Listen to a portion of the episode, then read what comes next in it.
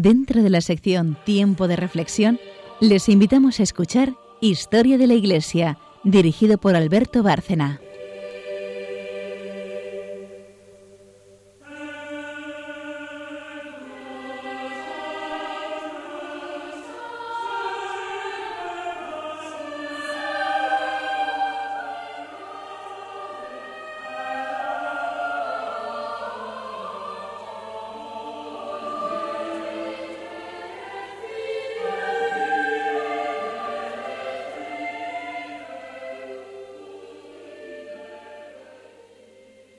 Buenas noches, oyentes de Radio María y de Historia de la Iglesia.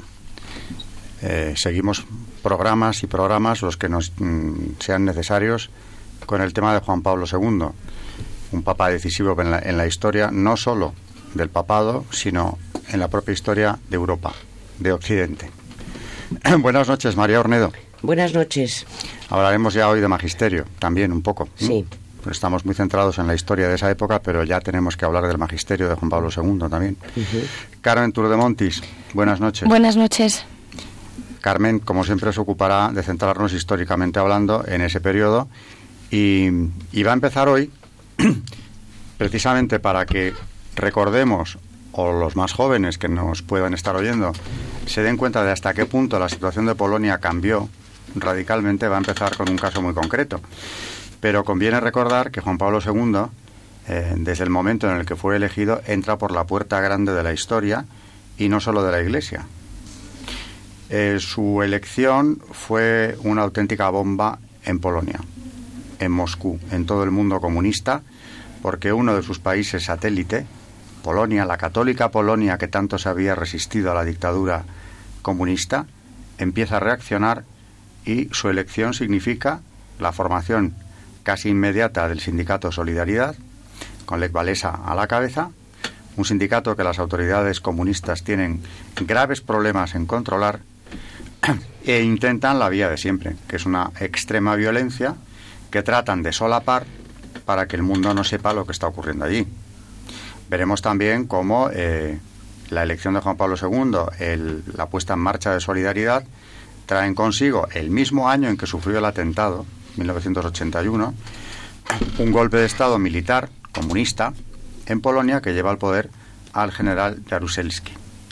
Y con esto empieza una era todavía más dura de represión y a pesar de eso Solidaridad seguirá trabajando en la clandestinidad y, finalmente pues se convierte lo que fue un sindicato eh, contestatario contra el propio régimen comunista en un partido de una fuerza avasalladora. Pero eso vendrá más tarde. ¿Qué caso es el que nos vas a contar hoy, eh, Carmen, en relación con Polonia y con la represión comunista? Pues precisamente hilando con el, con el programa anterior del que, eh, que, en el que hablábamos de todo el contexto comunista en Polonia y de cómo Juan Pablo II aparece para, para demostrar que el pueblo polaco se siente mucho más identificado con, con el catolicismo que con, que con el comunismo. Eh, hablamos un poco de cómo se fundó Solidarnosc y eh, precisamente en este context, contexto aparece un personaje, se hizo una película hace muy poco, que recomiendo a todos nuestros oyentes que la vean, eh, que va sobre un sacerdote, que es sobre el que vamos a hablar hoy, que se llama Jerzy Popielusko eh, y que pertenece pues a esta época y que, y que vamos a contar hoy.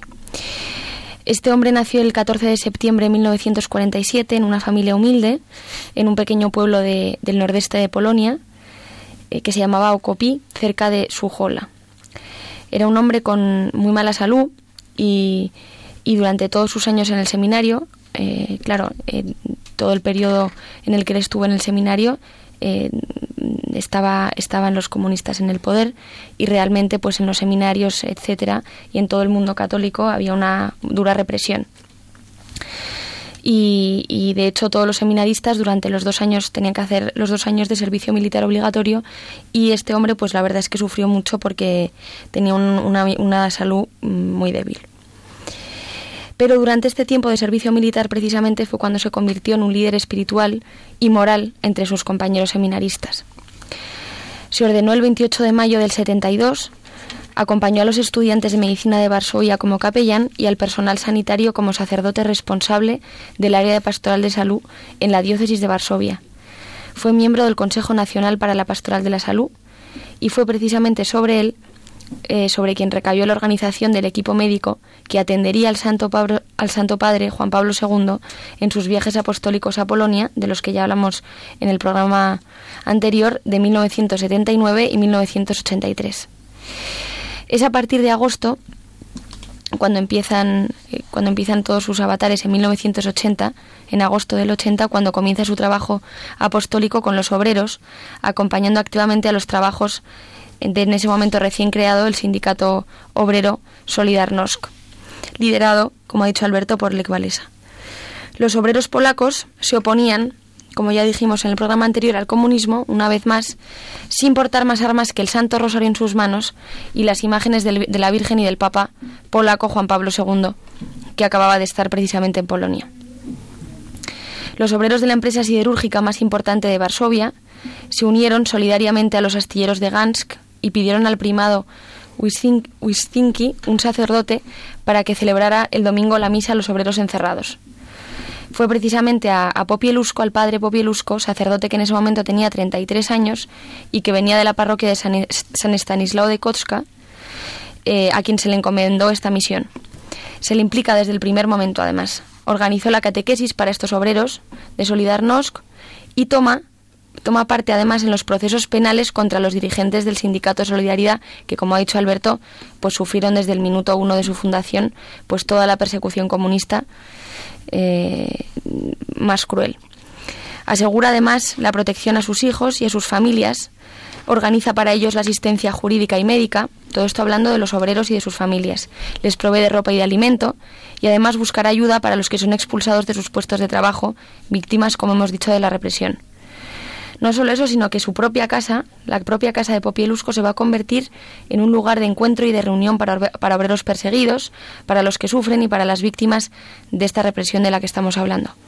Reúne en torno a los ideales de la libertad y la solidaridad a mujeres y hombres de todas las generaciones y clases sociales.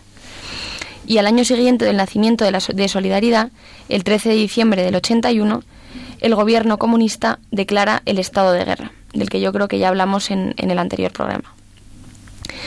Y fue a partir de enero del 82 cuando organiza las famosas misas por la patria, ofreciendo en sus homilías, además, por supuesto, de indicaciones de orden espiritual y moral en respuesta a los problemas sociales del momento, eh, ofrece también una respuesta de fe ante las injusticias, las torturas y la violación de los derechos humanos fundamentales, ante el ateísmo y la inmoralidad impuestos y ante el sometimiento y violencia que evidentemente estaba sufriendo pues su propio su pueblo, ¿no? El pueblo polaco exponía la doctrina social de la Iglesia, citaba las encíclicas sociales y, por supuesto, los discursos del Papa Juan Pablo II y del primado de Polonia, el cardenal.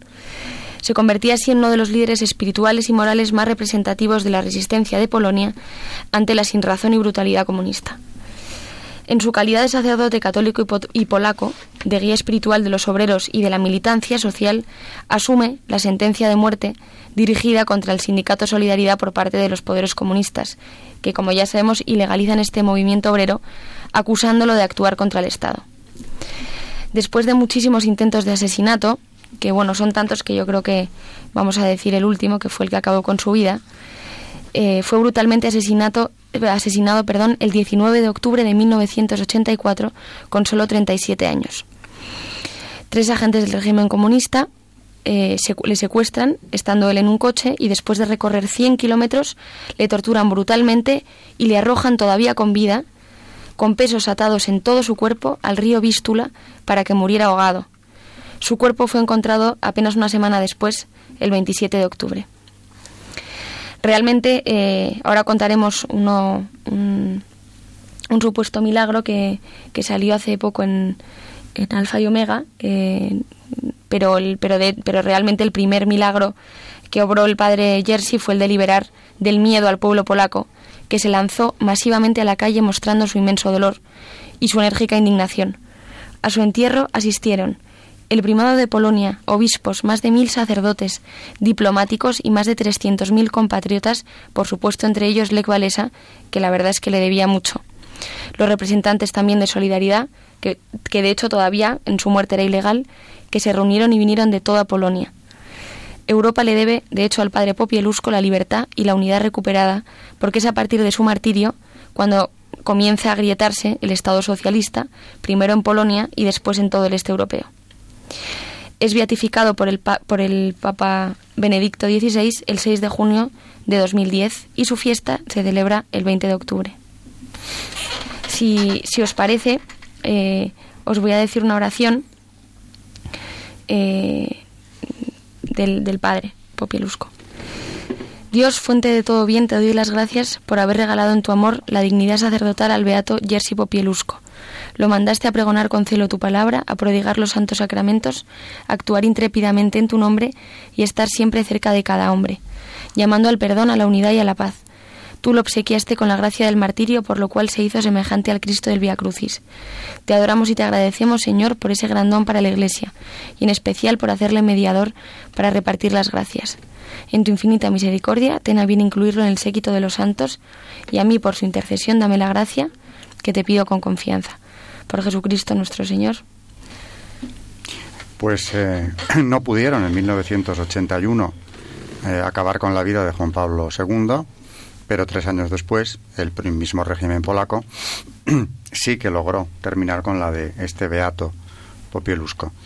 Pero como hemos dicho en este programa muchas veces, María lo repite muy frecuentemente, una iglesia perseguida es una iglesia con mártires y esa tiene una fuerza que no hay quien la pare. La sangre de los mártires, llevamos repitiéndolo aquí ya varios años, es semilla de nuevas conversiones.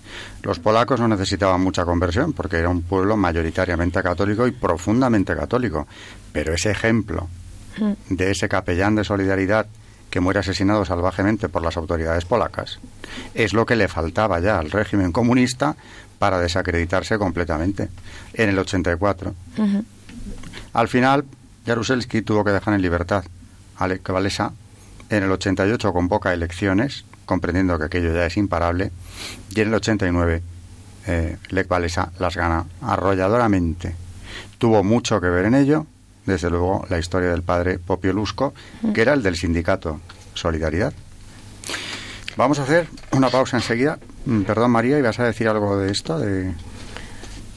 No, bueno, hablaremos tanto de mártires todavía, pero aquí tenemos un papa polaco de fuerza también enorme, con una capacidad de liderazgo extraordinaria, tenemos un país católico que responde como un solo hombre y tenemos un clero dispuesto a lo que hiciese falta. Y estamos hablando de 1984, no de siglos pretéritos ni nada por el estilo. Y en Europa todavía se producían mártires, como el caso de Popielusco. Esa era la situación de los países que vivían detrás del telón de acero y muy concretamente de esa tan católica Polonia.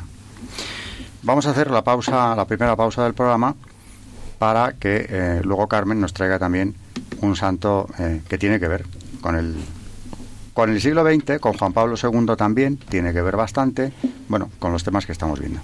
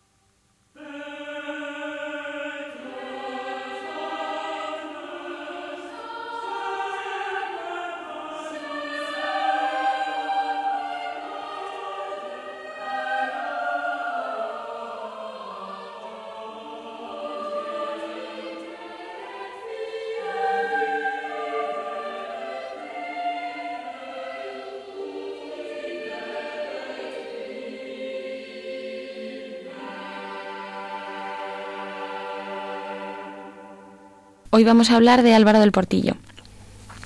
Hijo de Clementina Díez de Sollano y de Ramón del Portillo y Pardo, nació en Madrid el 11 de marzo de 1914 y era el tercero de ocho hermanos. Cursó el, bachillerato en el Colegio del Pilar en Madrid, ingresó en la Escuela de Ingenieros de Caminos, en la que terminó sus estudios en 1941. Después trabajó en varias entidades oficiales con competencia en materia hidrográfica y a la vez estudió filosofía y letras. Se doctoró en 1944 con la tesis Descubrimientos y exploraciones en las costas de California. En 1935 se incorpora al Opus Dei institución de la que ya hablamos en el programa pasado, que había sido fundada muy poco tiempo antes, siete años antes, por San José María Escriba de Balaguer. Recibe directamente del fundador formación y espíritu propios de aquel nuevo camino de la Iglesia y desarrolla a partir de ahí una amplia labor de evangelización entre sus compañeros de estudio y trabajo. Desde 1939 realizó numerosos viajes apostólicos por diferentes ciudades de España. El 25 de julio del 44 es ordenado sacerdote por el obispo de Madrid, Monseñor Leopoldo e Hijo Garay, junto con José María Hernández y con José Luis, José Luis Muzquiz. Son los tres primeros sacerdotes después del Opus Dei, después del fundador. En 1946 se traslada a Roma, pocos meses antes de que se fijara allí su residencia, San José María, con el que además convivió en los años siguientes. Es un periodo crucial para el Opus Dei, que recibe entonces las primeras aprobaciones jurídicas de la Santa Sede. Para Monseñor del Portillo empieza también una época, decisiva en la que, entre otras cosas, realizará con su actividad intelectual junto a San José María y con su trabajo en la Santa Sede una honda reflexión sobre el papel y la responsabilidad de los fieles laicos en la misión de la Iglesia, a través del trabajo profesional y las relaciones sociales y familiares. En un hospital escribirá años más tarde, para ejemplificar esta realidad de la Iglesia, no está solo presente por el capellán, también actúa a través de los fieles que, como médicos o enfermeros, procuran prestar un buen servicio profesional y una delicada atención humana a los pacientes. Entre 1947 y 1950 empujó la expansión apostólica del Opus Dei en Roma, Milán, Nápoles, Palermo y otras ciudades italianas. Durante sus años en Roma, los diversos papas que se suceden, desde Pío XII hasta Juan Pablo II, lo llamaron a desempeñar numerosos cargos como miembro o consultor de trece organismos de la Santa Sede. Participó en, el Concilio Vaticano II y Juan XXIII le nombró consultor de la Sagrada Congregación del Concilio. Ya en, el curso del mismo concilio fue secretario de la comisión. Fue también durante muchos años consultor de la Congregación para la Doctrina de la Fe. Como vemos, la vida de don Álvaro del Portillo está estrechamente unida a la del fundador y siempre estuvo a su lado hasta el mismo momento de su muerte, el 26 de junio del 75, colaborando con éste en las tareas de evangelización y gobierno pastoral. Con él viajó a numerosos países para disponer y orientar los diversos apostolados del Opus Dei. A lo largo de los años en que estuvo al frente del Opus Dei, promovió el comienzo de la actividad de la prelatura en 20 nuevos países, en sus viajes, que le llevaron a los cinco continentes, habló a miles de personas del amor de la Iglesia y al Papa, y predicó con persuasiva simpatía el mensaje cristiano de San José María acerca de la santidad en la vida ordinaria. Asimismo, la Universidad Pontificia de la Santa Cruz y el Seminario Internacional, ambos en Roma, así como el Colegio Eclesiástico Internacional Vidasoa, han formado para las diócesis a miles de candidatos al sacerdocio enviados por obispos de todo el mundo son una muestra de la preocupación que tenía Monseñor del Portillo con el por el papel del sacerdote en el mundo, tema al que dedicó buena parte de sus energías, como se puso de manifiesto en los años del Concilio Vaticano II. Escribió, el sacerdocio, el sacerdocio no es una carrera, sino una entrega generosa, plena, sin cálculos ni limitaciones, para ser sembradores de paz y de alegría en el mundo y para abrir las puertas del cielo a quienes se beneficien de este nuevo ministerio. Falleció en Roma en la madrugada del 23 de marzo de 1994, pocas horas después de regresar de una peregrinación de Tierra Santa. La víspera, el 22 de marzo, había celebrado su última misa en la iglesia del Cenáculo de Jerusalén. Finalmente, y para terminar, vamos a terminar con el milagro de la beatificación, porque la Santa Sede reconoció como milagrosa la recuperación de un niño que se llamaba José Ignacio Ureta Wilson, tras un paro cardíaco de más de media hora, que fue el 2 de agosto del 2003. Nació con un cuadro clínico grave en el que destacaban un onfalocele, una hernia a nivel umbilical que contenía hígado y otras vísceras y muchísimos problemas que parecían muy difíciles de solucionar. Dos días después del nacimiento fue operado y finalmente los médicos, cuando ya estaba a punto de morir, presentando una insuficiencia cardíaca el 2 de agosto, eh, los médicos comenzaron las obras de reanimación, punciones evacuadoras de la sangre acumulada en el pericardio y repetidas transfusiones de sangre. Después de 30 o 45 minutos de esfuerzos, los médicos, como se hace habitualmente, redujeron el ritmo de las maniobras. Y en ese momento, sin ningún tratamiento adicional y de modo totalmente inesperado, el corazón del recién nacido comenzó a latir de nuevo hasta alcanzar enseguida un ritmo de 130 pulsaciones. El niño fue mejorando en los días siguientes y actualmente, diez años después, hace vida completamente normal. Los padres luego contaron que los que habían rezado por la intercesión del venerable siervo de Dios Álvaro del Portillo ya desde el embarazo, donde ya había presentado el niño numerosas dificultades. El 2 de agosto fue cuando, durante el prolongado paro cardíaco que acabamos de contarles, los padres pidieron con gran fe la curación de su hijo, recitando la estampa de don Álvaro sin cesar. Al referirse a aquellos momentos, la madre de, José Ignacio del niño ha afirmado, ella que supone que mientras lo reanimaban y yo rezaba, eso fue coincidente con el tiempo de la mejoría. Yo diría que hubo un paralelo, y nunca dejé de pensar que podía ser un milagro. El 5 de julio de 2013, el Papa Francisco firmó el decreto en el cual se reconoce un milagro obtenido por su intercesión. Tan solo falta que se conozca la fecha en que se realizará la ceremonia de beatificación.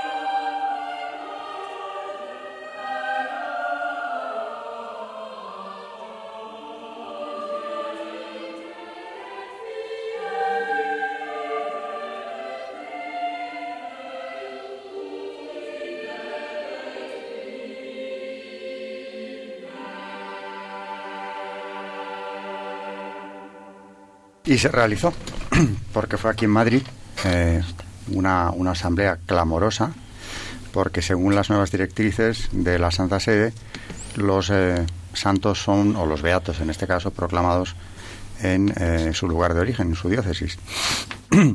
Álvaro del Portillo es el primer prelado del Opus Dei y esa figura de la prelatura personal que ya comentamos estaba prevista desde el Vaticano II y se desarrolló con el, nuevo Código de Derecho Canónico introducido por eh, Juan Pablo II en el 83. Bien, pues eh, una gran labor la de don Álvaro del Portillo y ya ahí sigue lo puse creciendo, como nos ha dicho Carmen, él tuvo mucho que ver en ese crecimiento muy rápido de la prelatura del Opus Dei.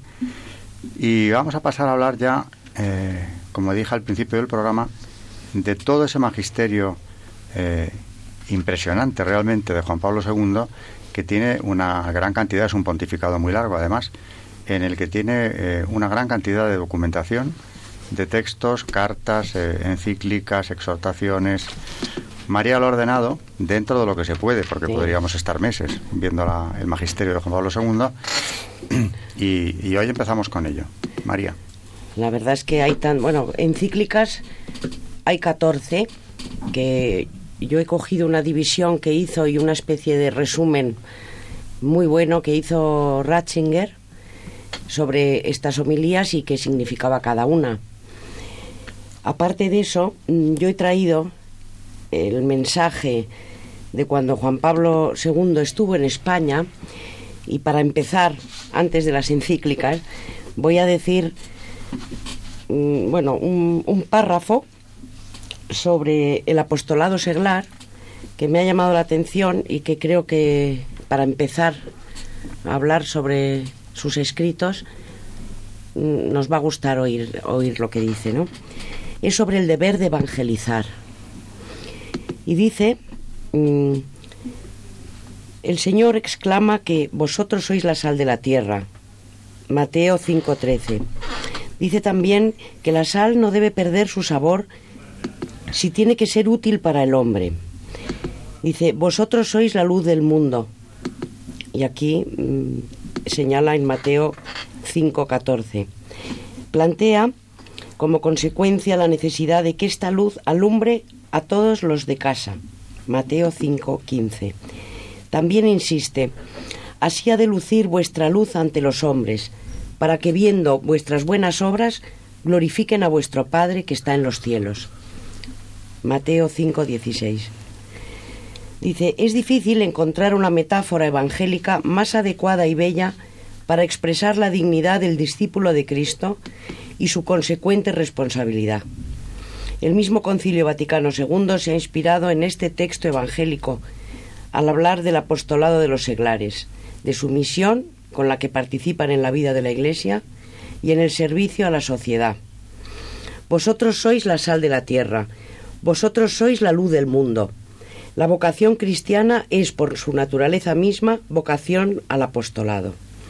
A la luz de esta dignidad y de esta responsabilidad, proclamada por el Evangelio y el Magisterio de la Iglesia, deseo dirigirles, bueno, esto, este, esto está dentro de la homilía que pronunció en Toledo, dice, deseo transmitir a todos los representantes del laicado de España y dirigirles un mensaje que ilumine los caminos del apostolado seglar en esta hora de gracia.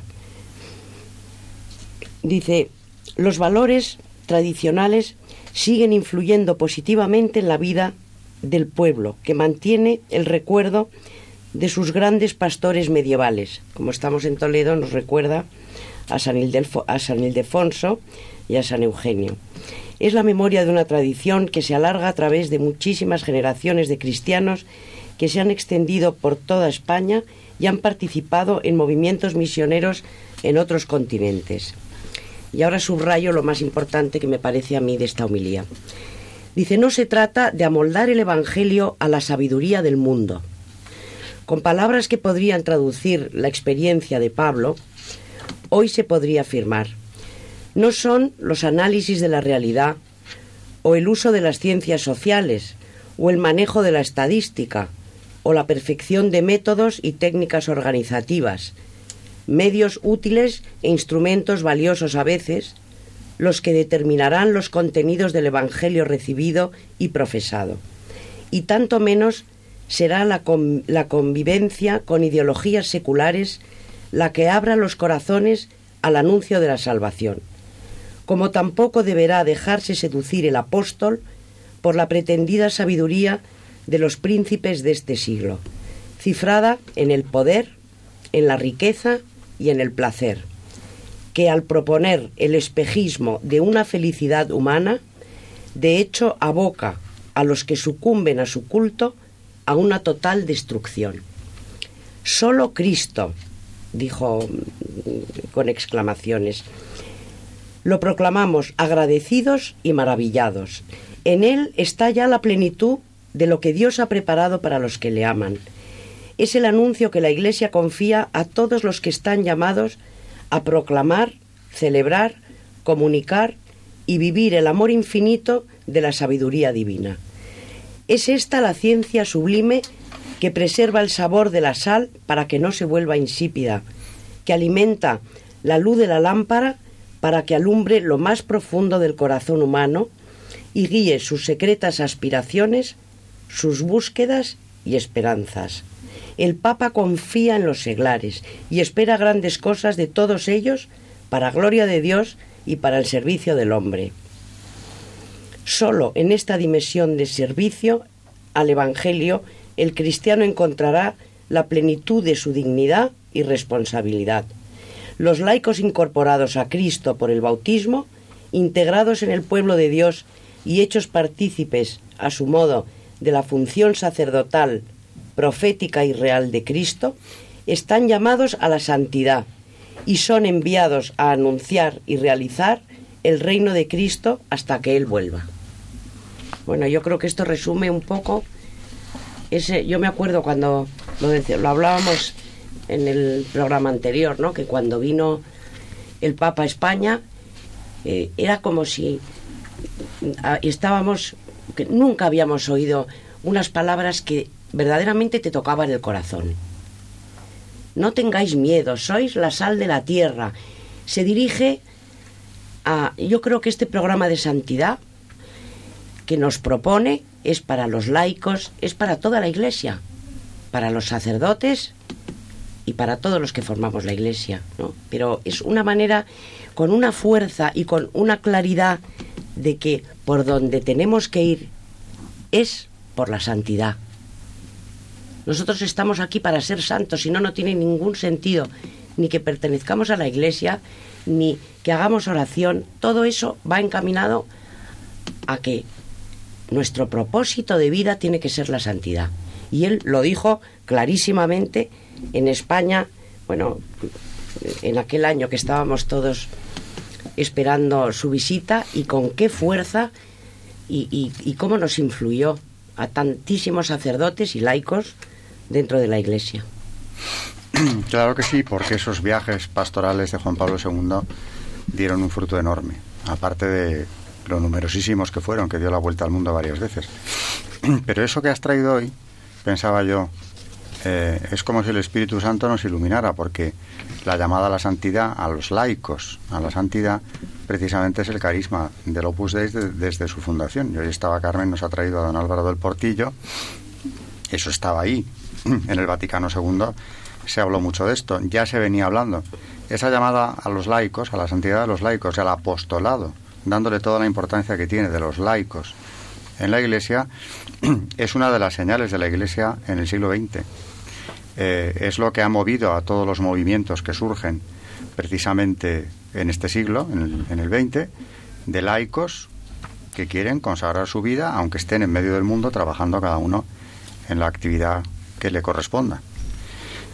Juan Pablo II, cuando yo te oía esto que nos has leído, además, a mí me llama la atención cómo interpela, cómo interpelaba siempre, interpelaba constantemente a, la audiencia que tuviese, ¿no? porque yo creo que tenía la habilidad de cuando quería enviar un mensaje, enviaba un mensaje que tú lo recibías como para ti solo. Tenía ese, ese poder.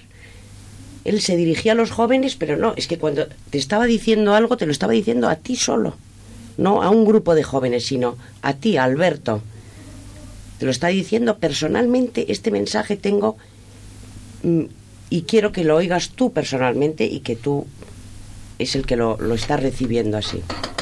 Ahora, que lo dices, hay una frase suya que aparte de, de denotar su enorme fe, claro, esa fe que manifestaba y que edificaba tanto a los que tuvo cerca, ¿no? Pero hablando precisamente de cómo veía él la acción de Dios en su vida, tiene una frase que yo he subrayado de una biografía suya que manejo a veces, donde dice, vivo constantemente consciente de que en todo lo que digo y en todo lo que hago, desempeñando mi misión, sucede algo que no es exclusivamente obra mía. Él veía la, acción de Dios en sus palabras, en las iniciativas eh, que llevaba a cabo, mm, daba todo el mérito, como debe ser, a Dios. Dios le inspiró para llegar a través de su vicario, el vicario de Cristo, eh, pues a toda la iglesia y a los de fuera también. También al hablar de los sacerdotes y hablando de su propio sacerdocio, él decía, el sacerdote tiene que estar siempre en continuo contacto con la santidad de Dios. ¿Por qué? Porque el sacerdote debe llegar a ser él mismo un santo. Y lo decía de, como para él, se lo aplicaba a él. ¿no? Decía, su mismo ministerio le compromete a una opción de vida inspirada en el radicalismo evangélico. Esto explica que de un modo especial deba vivir el espíritu de los consejos evangélicos de castidad, pobreza y obediencia. En esta perspectiva se comprende también la especial conveniencia del celibato. De aquí surge la particular necesidad de la oración en su vida.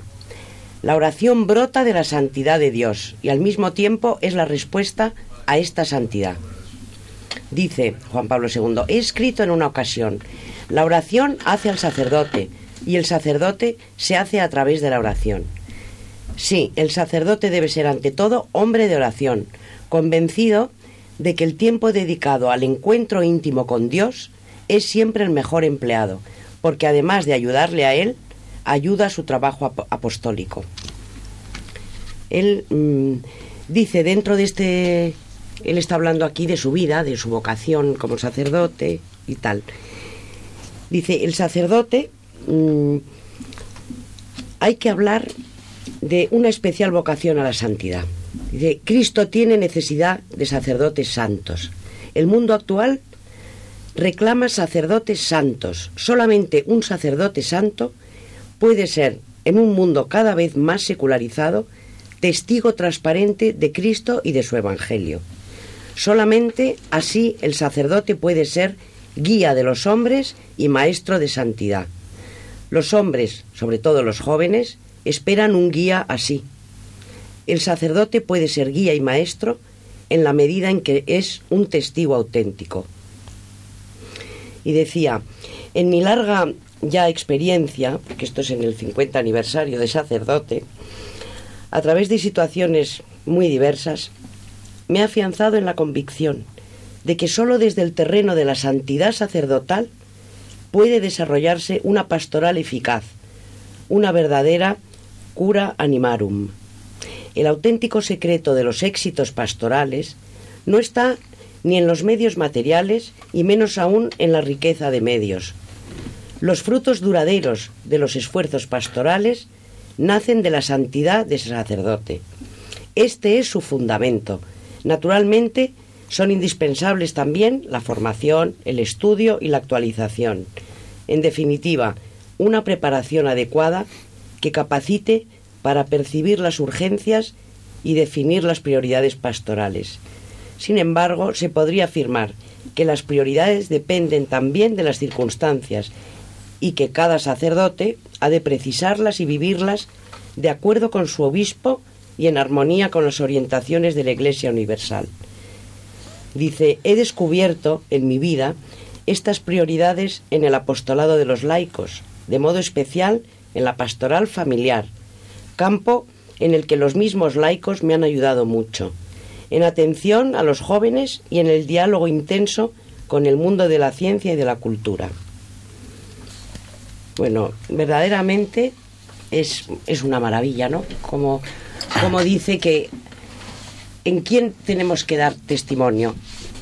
Si, si nosotros no somos santos, no vamos a enseñar nada del Evangelio. Y oyéndote, eh, me, venía, me venía a la cabeza eh, un ejemplo que trajimos al programa hace ya algún tiempo, el santo cura de Ars, que convirtió primero a su pueblo y luego a tantísimos franceses y europeos de su tiempo no por su instrucción, que la tuvo básica, eh, tampoco por su elocuencia, aunque cuando se ponía a hablar se le veía inspirado por el Espíritu Santo, sino especialmente por su santidad. Ese santo sacerdote, ese párroco de Ars, eh, tuvo su puesto destacadísimo en la historia de la Iglesia del siglo XIX. En él estaba pensando cuando Juan Pablo II dice, la santidad del sacerdote será lo que convierta a los que tiene cerca. Pues se nos ha ido el tiempo, eh, prácticamente, pero no se nos ha ido el tema. Eh, seguiremos, queridos oyentes, con Juan Pablo II en próximos programas. Buenas noches, María Ornedo. Aplazamos las encíclicas para el siguiente programa.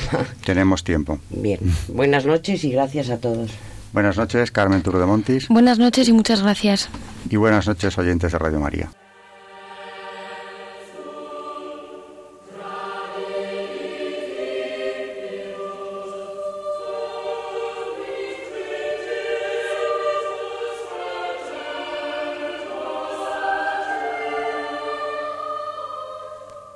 Y así finaliza en Radio María Historia de la Iglesia, dirigido por Alberto Bárcena.